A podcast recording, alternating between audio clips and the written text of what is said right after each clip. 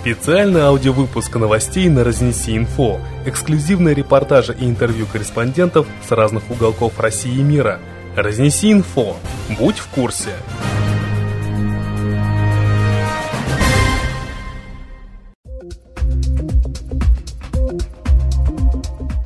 Здравствуйте, уважаемые слушатели. Сейчас с нами на связи наш народный корреспондент Глеб, который является военным в отставке. Здравствуйте, Глеб. Здравствуйте. Вы, наверное, следите за событиями, которые сейчас э, происходят на мировом уровне. Вот даже ПАСЕ да, объявил Россию агрессором.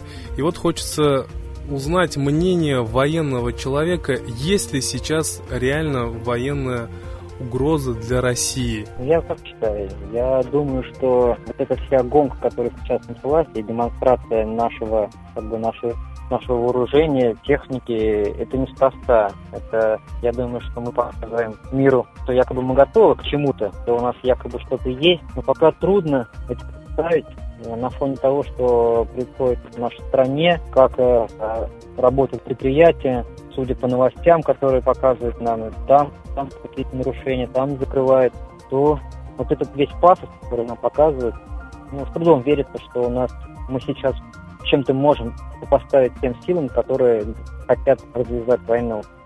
Я думаю так.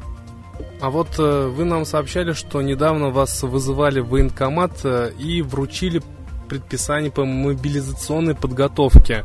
Это действительно так? Да, это так. Я был, конечно, удивлен. Обычно нас собирают на сборы, вот, а, а это позвонили, учесть, что в последнее время вообще как бы позабыли, вот, а, про, про меня, допустим. А тут вызвали, нашли, все, уточнили данные, вручили, рассказали, что, куда, зачем и как. Я бы, да, мне вот вручили мобилизационное это предписание. Мобилизационное предписание, оно же, в принципе, и в мирное время, не обязательно же, что если это именно какая-то угроза, например, войны, оно же и в мирное время, в принципе, выдается, нет? Да, там, там как? Там э, мобилизационное предписание, оно выдается на случай не только внутри страны, а также и на международной арене. Вот, э, чтобы собрать офицеров или солдат. Это получается не только как внутренний конфликт, так и внешний конфликт. Вот в этом случае, я так думаю, на границах, когда возникает что-то, в этих случаях объявляется инвестиционная подготовка, предписание выручается. Поскольку я знаю, то переходит и предприятия Э, в режим военной положения работы.